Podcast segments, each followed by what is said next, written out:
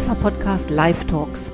An diesem Faschingswochenende, das Corona-bedingt auch dieses Jahr ohne fröhliche Umzüge und Partys auskommen muss, also ohne das pralle Leben, das wir aus früheren Jahren kannten, befassen wir uns mit den Grundlagen des Lebensrechts.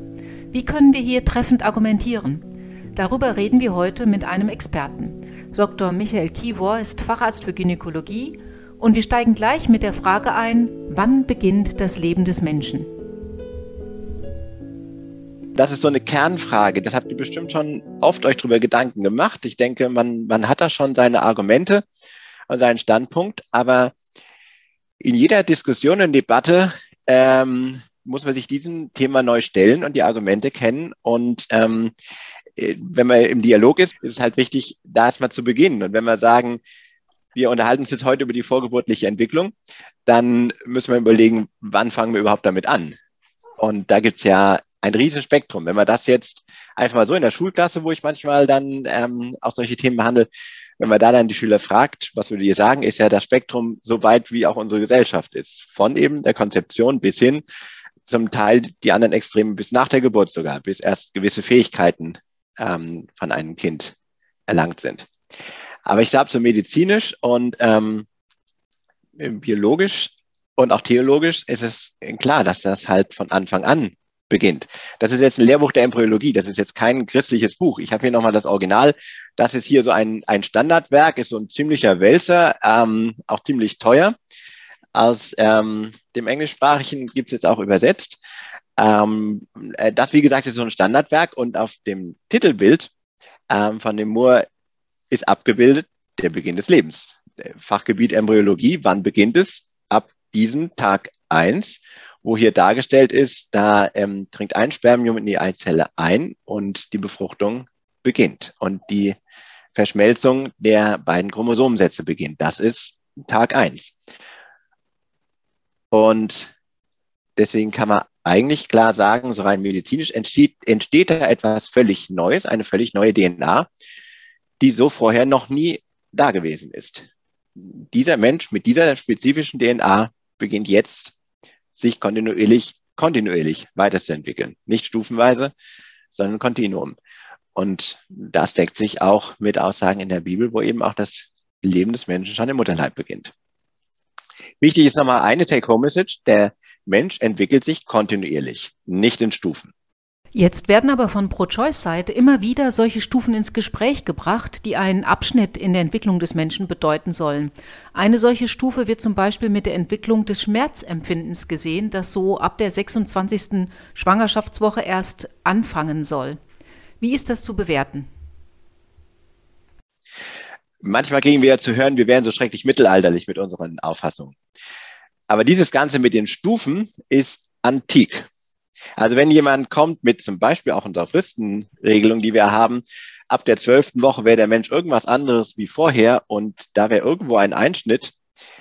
Solche Einschnitte, die manche Menschen machen, die sind aus der antiken Gedankenwelt. Das ist eigentlich so das, was Aristoteles sagte, dass ähm, das menschliche Leben erstmal nur so beginnt als eine Art Pflanzenstadium, dann geht der Mensch über oder das Wesen, was da ist, er, er hat es bewusst nicht Mensch genannt, dann kommt ein tierisches Wesen und dann erst die Weiter- oder Höherentwicklung ähm, zum eigentlichen menschlichen, wenn die Seele irgendwoher auch immer dann reinkäme.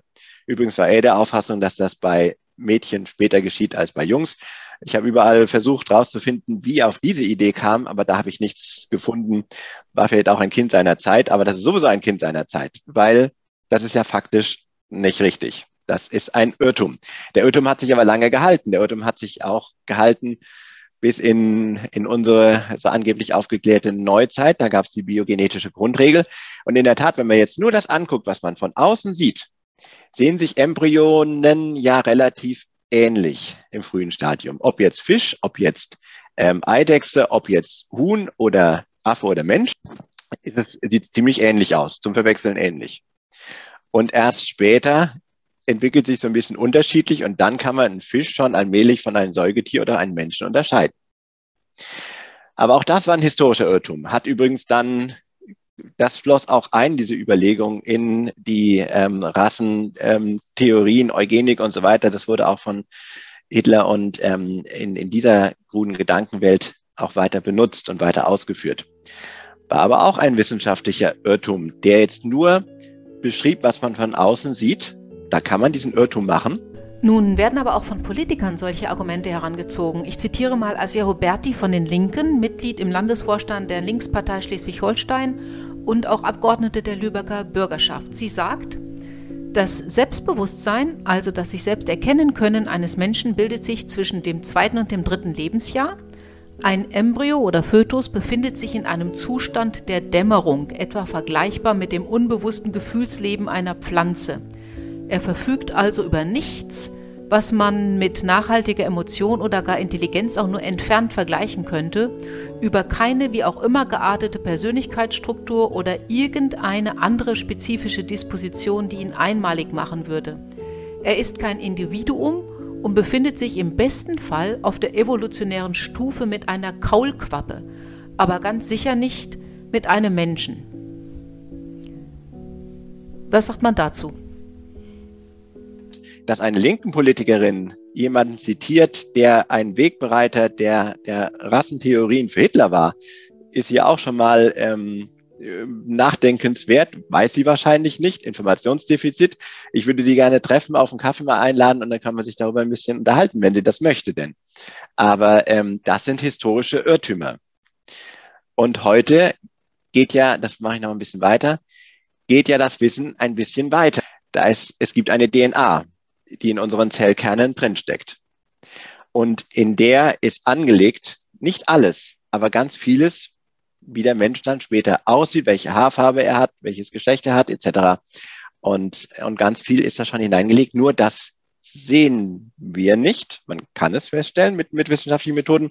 Das hat weder Aristoteles gewusst, noch hat das Heckel gewusst, noch hat das diese linken Politikerin gewusst, noch wissen das die meisten Menschen, beziehungsweise sollten es eigentlich wissen, dass es die DNA gibt, aber ähm, dieses Wissen ist ja so ein bisschen theoretisch. Ich denke, so unsere Aufgabe ist es auch, die Menschen dazu informieren und ihnen deutlich zu machen, was bedeutet das praktisch. Das bedeutet eben praktisch, dass ein Mensch ab seiner Befruchtung diese spezifische DNA hat, mit der er eben keine Kaulquappe ist, wie diese Dame meint. Mit der der Mensch eben keine Pflanze ist. Denn dieser Mensch nach der, mit der Befruchtung begonnen, wird sich nie zu einer Pflanze, nie zu einer Kaulquappe entwickeln, sondern immer zu einem Menschen, wenn man ihn denn lässt. Was ist denn eine solide wissenschaftliche Grundlage für die Argumentation, die man heute nutzen kann? Das, was man jetzt heute eigentlich eine gesunde wissenschaftliche Basis nennen kann, sind, ist dieses sogenannte Skip-Argument. Die Buchstaben ähm, aufgeschüttelt sind, das eine ist die Spezies, also der Embryo schon gehört zur Spezies Mensch, schon ab der Befruchtung mit seiner DNA. Kontinuität, das ist der zweite Punkt, was ich vorhin schon gesagt hatte. Das Ganze geht kontinuierlich, nicht in Stufen, nicht in Abschnitten, nicht zwölfte Woche anders als vorher oder nachher, sondern einem Weg gehen wir weiter, der auch hört nicht mit der Geburt auf. Dann kommt das Babyalter, dann Kind, Kleinkind, größeres Kind, Teenager, Erwachsener, zu denen ihr gehört, irgendwann der ältere Erwachsene, der Kreis. So geht es dann weiter. Und ähm, kontinuierlich. Auch ab wann fängt Kreisenalter an? Das ist, sind da nicht immer so ganz klar die, die zeitlichen Abschnitte. Und Identität, dieser Mensch mit der DNA ist derselbe Mensch später. Wann ist, hat euer Leben angefangen? Wenn wir jetzt Bilder sehen, so habt ihr auch ausgesehen. Man hat ja immer die süßen Babybilder, eigentlich bräuchte man noch die süßen Bilder von vor der Geburt. Ultraschallbilder zum Beispiel, da wart ihr auch schon da. Und Potentialität, dass so ein Embryo eben das Potenzial hat, sich weiterzuentwickeln zu einer, mit einem Menschen, mit der entsprechenden Menschenwürde. Und das ist da aber schon von Anfang an angelegt. Nun werden wir aber trotzdem immer wieder auch mit der Aussage konfrontiert, ein Embryo sei nichts anderes als ein Zellhaufen. Wir sind ja alle Zellhaufen. Jeder, der hier sitzt. Die Frage ist nur, ab welcher Zahl von Zellen wird man jetzt sagen, das ist jetzt tatsächlich ein Mensch. Und wenn man da, äh, da gibt es ja jetzt keine Mindestanzahl von Zellen, die wir haben müssen, sondern in Zellen, die sich weiter teilen können, die sich weiterentwickeln können, ist diese DNA ja drin. Mit jedem Jahr wird es schon wieder weniger Zellen. Äh, ist es dann auch wieder irgendwann kein Mensch mehr, wenn man wieder so und so viele Zellen verloren hat? Also da kann man dann mit Gegenfragen auch argumentieren. Wenn jemand sagt, das ist ein Zellhaufen, kannst du sagen, ja, das bist du doch aber auch. Ab welcher Zellzahl Sie ist ja jetzt den Menschen. Es wird auch oft ganz darauf verzichtet, überhaupt das Kind in irgendeiner Form zu erwähnen. Ähm, der Begriff Abtreibung tut das ja, da er ja impliziert, dass hier etwas abgetrieben, also entfernt wird. Das Kind wird mit diesem Begriff also sprachlich sichtbar. Das ist bei anderen Begriffen nicht der Fall, beispielsweise wenn man von Schwangerschaftsabbruch spricht oder von einer Schwangerschaftsunterbrechung, einer Interruptio. Wo kommen diese Begriffe eigentlich her? Das ist natürlich die Illusion, das kommt aus der Sowjetunion. Ähm, die haben bewusst diese Begriffe geprägt und in der DDR war das auch der bewusste ähm, Wortgebrauch, das Wording aus dem kommunistischen Machtbereich. Die Illusion, dass ein Leben unterbrechbar ist, eine Schwangerschaft kann unterbrochen werden und irgendwann zu einem beliebigen Zeitpunkt wieder fortgesetzt werden. Geht nicht. Ich kann jetzt nicht irgendjemand von euch umbringen und sagen, in zehn Jahren machen wir mit deinem Leben weiter. Derjenige Mensch ist dann tot. Entweder vor seiner Geburt oder wie auch immer, wann ein Mensch äh, nicht mehr weiterleben darf oder soll. Wenn eine neue Schwangerschaft kommt, ist es ein neuer Mensch. Aber der Mensch, der dort abgetrieben war und nicht mehr weiterleben dürfte, diesen Menschen gibt es nicht mehr. Der wurde daran gehindert, dass er sich weiterentwickeln kann. Und das muss man, denke ich, auch klar so nennen. Kindsmord sind natürlich Kraftausdrücke, äh, die machen einen Dialog schwierig. Solche Begriffe würde ich vermeiden, weil damit äh, macht man ähm, viele Gräben auf, die dann schwierig ähm, oder kaum äh, überbrückbar sind. Aber letztendlich, eine Abtreibung stoppt das Schlagen eines Herzens und hindert einen Menschen daran, sich weiterentwickeln zu dürfen. Und das, wie man das jetzt nennt, das muss man halt überlegen und damit vorsichtig sein. Aber Fakt ist, das Herz schlägt dann nicht mehr und der Mensch entwickelt sich nicht mehr. Wir hören in der Auseinandersetzung aber oft, dass auch die Pro-Choice-Seite ja für das Leben sei. Und da wird dann das Recht auf Leben der Schwangeren abgewogen gegen das Lebensrecht, ich nehme mal die Worte der linken Politikerin, eines Kaulquappenähnlichen Gebildes. Dieses, was sie denkt, Kaulquappe, ist in Wirklichkeit eben ein Mensch mit allem Potenzial, der das Leben eigentlich noch vor sich hätte. Und dieses Leben zu vernichten, das muss man miteinander abwägen. Und ähm, deswegen sind wir halt für das Leben beider, auch für des Schwächeren, ähm, setzen wir uns dafür ein. Und Pro-Choice ist ja auch schwierig, weil wenn die Frau mag die Wahl haben nach unserer Rechtsprechung aktuell, aber das Kind hat die Wahl ja nicht. Keiner fragt das uns noch nicht geborene Kind. Ab wann kommen denn dem Menschen Persönlichkeitsrechte zu? Also ab wann ist der Mensch eine Person? Das ist ja mehr eine juristische und eine politische Frage. Und die können wir heute nicht beantworten. Die ist nicht medizinisch. Alle anderen Fragen betreffen auch die Medizin. Aber die letzte, das ist komplex, kompliziert, aber das haben wir nach diesen Skip-Argumenten gesehen. Jeder Mensch entwickelt sich ja, wenn man ihn denn lässt, ein Menschen, dem die Persönlichkeitsrechte zugestanden werden, auch von unserem Grundre äh, Grundgesetz aus. Aber da kommen wir nicht weiter. Wir kommen, ich denke, viele von euch sind Christen. Und ähm, dann gibt es natürlich noch die theologische Sicht. Da muss man auch schauen, dass es ja diese Argumente zählen nicht für die Mehrheit der Bevölkerung, sagen wir mal so. Aber ähm, der, der Wert und der Blick auf den Menschen aus Gottes Sicht, ist ja nochmal ein ganz, ganz anderer. Das, da ist ein, ein immenser Wert in diesen Menschen hineingelegt, weil Gott ihn geschaffen hat in seiner Liebe als sein Ebenbild und das von Anfang an. Und der Wert ist nicht dadurch definiert ähm, von einer gewissen Zellzahl und schon gar nicht von einen von guten Genen, von Eugenik, ob der Mensch jetzt gesund ist oder krank oder ob ihm ein Gliedmaßen fehlt oder eine, eine Behinderung hat, sondern die Sichtweise Gottes eine ganz andere. Da ist jeder Mensch wertvoll und geliebt. Gott sieht natürlich mehr als wir Menschen. Wir sind ja in vielerlei Hinsicht mit Blindheit geschlagen. Aber in der Debatte kommen wir mit religiöser Argumentation in einem weitgehend säkularen Umfeld natürlich nicht weiter. Wie bewertest du denn diese Argumentationsweise, die immer noch an Heckelschen oder antiken Vorstellungen festhält und die ausschließlich auf das zurückgreift, was wir mit eigenen Augen erkennen können? Also wenn wir jetzt nur uns auf das konzentrieren, wie diese grünen Politikerin oder wie ähm, wie Heckel mit seiner Grundregel auf das, was wir sehen. Ein Embryo von einer Kaulquappe sieht ähnlich aus wie ein Embryo eines Menschen. Dann greift das zu kurz. Und mit so einer verkürzten Sichtweise oder nicht wissenschaftlichen Sichtweise könnte man genauso gut auch sagen, die Erde ist flach. Weil wenn, wenn man jetzt aus dem Fenster guckt, jetzt ist es ein bisschen dunkel, aber ähm, prinzipiell würde ich nicht erkennen, dass die Erde rund ist. Ich müsste nämlich darauf verlassen, was Wissenschaftler mir erklären. Ich ähm, müsste mich darauf verlassen, dass äh, ein Globus dann tatsächlich so ist und die Wirklichkeit ähm, abbildet. Dazu gehört ein gewisses Vertrauen auf Leute, die dafür gute wissenschaftliche Argumente haben.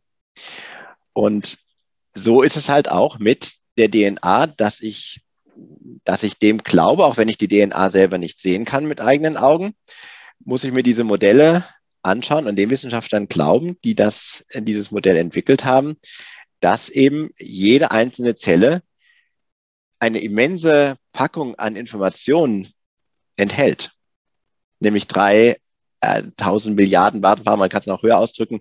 Und die Informationen, ähm, ich habe sie nochmal aufgeschrieben, von jeder einzelnen Zelle 1,5 Millionen Buchseiten, das ist schon viel.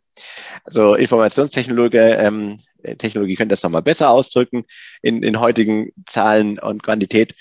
Ähm, aber ich finde das schon sehr beeindruckend, was da in jeder einzelnen Zelle schon drin steckt und in jedem von uns. Und das auch egal, ob gesund oder erkrankt oder behindert, äh, da ist so viel in uns drin, was Gott hineingelegt hat, das ist der Hammer. Was wir sehen können im Elektronenmikroskop ist, wie jetzt hier die Verschmelzung stattfindet, wie jetzt hier der Chromosomensatz miteinander verschmilzt. Ähm, da können wir jetzt auch nicht die DNA sehen, aber wir sehen, da findet jetzt die Verschmelzung statt und da, if, ab da fängt jetzt das Leben dieses Menschen einzigartig an.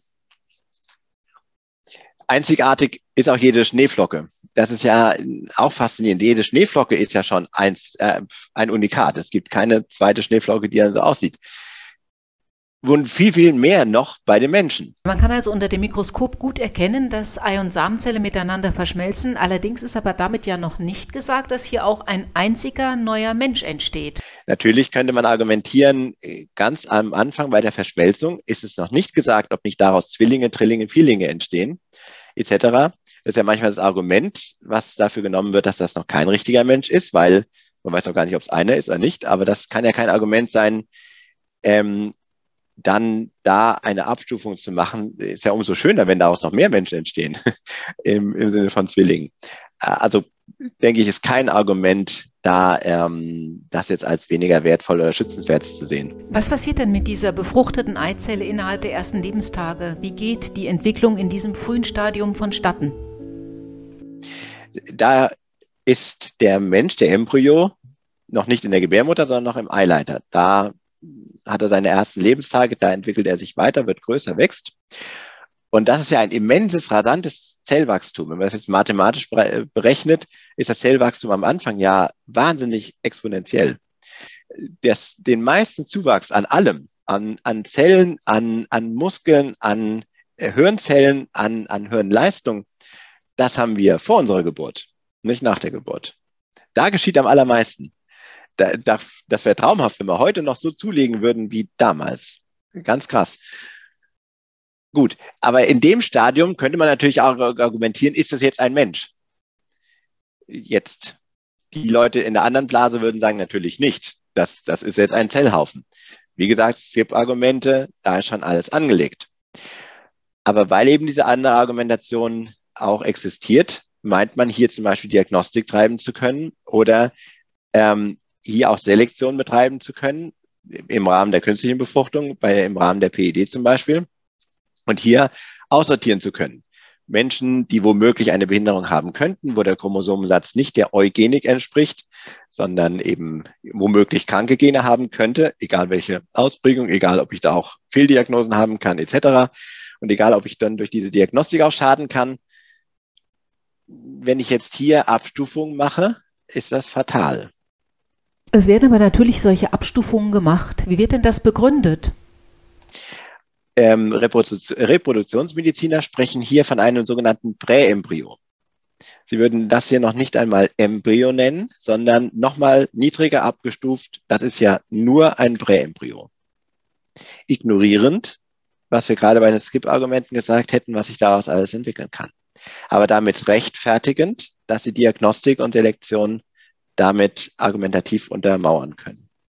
Aber da, deswegen ist diese Diskussion so wichtig. Deswegen ist es wichtig, dass wir auch Argumente haben und sagen können, hey, stopp, wenn du das verbal abwertest und sagst, das ist nur ein Präembryo, dann verschließt du dich der Wirklichkeit, was da drin steckt, was du nicht realisieren möchtest. Eine andere Zäsur, die oft gemacht wird, ist der Moment der Einnistung der befruchteten Eizelle in die Gebärmutter. Für viele Menschen beginnt, wenn überhaupt, dann erst zu diesem Zeitpunkt das menschliche Leben, weil da erst der Embryo quasi in den Kontakt mit der Mutter kommt, beziehungsweise ähm, mit, dem, mit dem mütterlichen Blutkreislauf auch verknüpft wird. Stimmt aber nicht. Also nicht in der Gebärmutter fängt das Ganze an, sondern eben hier entwickelt sich der Mensch ja auch schon weiter zu diesem Stadium, was wir eben gesehen haben.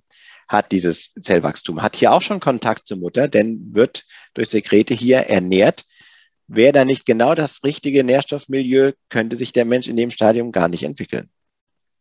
Und hier kommuniziert faszinierenderweise dieser kleine Mensch schon mit der Mutter am ersten Tag schon, nach 48 Stunden, wird das erste Hormon ausgeschüttet. Early Pregnancy Hormon heißt das, womit dieses, ich würde es jetzt mal Kind nennen, auch wenn wir das noch nicht so sehen können, ähm, aber mit, wo dieses Kind schon mit seiner Mutter kommuniziert und sagt, hallo, ich bin da. Ich existiere. Jetzt bereite du dich mal auf die nächsten Schritte vor. Ähm, diese Kommunikation auf der hormonellen Ebene ist schon da, ohne Anschluss an den Blutkreislauf absolut faszinierend. Und dieses Early Pregnancy Hormon ist auch ein Unikat. Jeder Mensch bildet das in einer anderen Zusammensetzung für seine Mutter. Auch das ist schon eine richtig spezifisch einzigartige Kommunikation. All das ist total faszinierend, wenn man sich dem nicht verschließt. wenn man jetzt nicht sagt, also davor ist es ja nur ein Präembryo, zählt alles gar nicht so richtig, sondern wenn man erkennt, da ist schon total viele Wunder, die da einfach angelegt sind, die Gott so gemacht hat. In der künstlichen Befruchtung versucht man dieses Milieu künstlich herzustellen und das klappt nur bedingt. Da hat man so, noch so vieles nicht verstanden, wie das richtig laufen sollte. Und das ist noch ganz viel ungeklärt, noch ganz vieles zu entdecken und zu erforschen. Der Mensch ist schon ein Wunderwerk der Natur. Das Herz schlägt schon wenige Wochen nach der Zeugung. Es ist eines unserer ersten funktionierenden Organe. Der Embryo ist da gerade fünf Millimeter groß. Danach darf unser Herz nie mehr aufhören zu schlagen, nicht aussetzen, keine Pause einlegen. Und im Verlauf unseres ganzen Lebens schlägt es etwa drei Milliarden Mal, nonstop. Die Blutmenge, die unser Herz dabei pumpen muss, ist kaum fassbar. Mit jedem Schlag pumpt es zwar kaum ein Zehntel Liter durch den Körper, doch das addiert sich. Unser Herz pumpt pro Tag 8000 Liter Blut durch unseren Körper. Unsere Oberschenkelknochen können das Gewicht von 21 Männern aushalten. Auch die Zahl der Farben, die wir unterscheiden können, wird meist unterschätzt. Viele Menschen gehen nur von 10 bis maximal einigen tausend Farben aus. Tatsächlich kann unser Auge sieben Millionen Farben unterscheiden. Wenn wir auf der Erde unseren Blick horizontal in die Ferne richten, sehen wir in der Regel nicht weiter als ein paar Kilometer, der Rest verschwindet im Dunst oder hinter dem Horizont. Aber wenn wir nachts bei klarem Wetter in den Himmel schauen, dann können wir Sterne erkennen, die Lichtjahre von uns entfernt sind. Und ein einziges Lichtjahr zählt schon sagenhafte 9,5 Billionen Kilometer. Das am weitesten entfernte Sternenobjekt, das wir gerade noch mit bloßem Auge sehen können, ist unsere Nachbargalaxie Andromeda. Sie ist 24 Trillionen Kilometer von uns entfernt. Das, was wir sind und können, wird von Anfang an in uns angelegt. Das Wunder Mensch fängt nicht mit der Geburt an, sondern lange vorher, im Moment der Verschmelzung von Ei- und Samenzelle. Im zweiten Teil unseres Podcasts nächste Woche hören wir, wie das Wunder Mensch sich in der Gebärmutter weiterentwickelt. Bis dahin wünsche ich uns ein friedliches, frohes Wochenende, auch wenn uns der Blick in die Ukraine große Sorgen macht. Schließen möchte ich da mit einem Lied von Bette Midler. From a distance you look like my friend even though we are at war. From a distance, I just cannot comprehend what all this fighting is for. God is watching us from a distance. Aus der Entfernung betrachtet siehst du aus wie mein Freund, auch wenn wir im Krieg sind. Aus der Entfernung gesehen kann ich nicht verstehen, wozu all dieses Kämpfen gut sein soll. Aus der Entfernung wacht Gott über uns.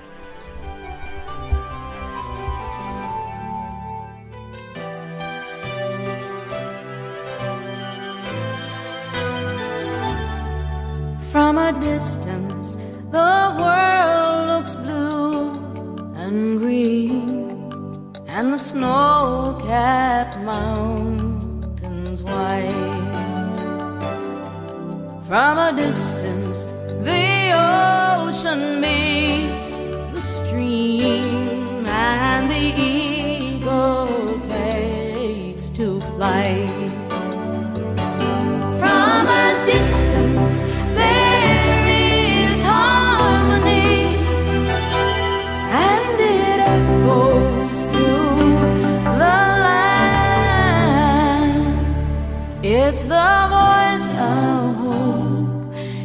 the voice of peace. It's the voice of every man.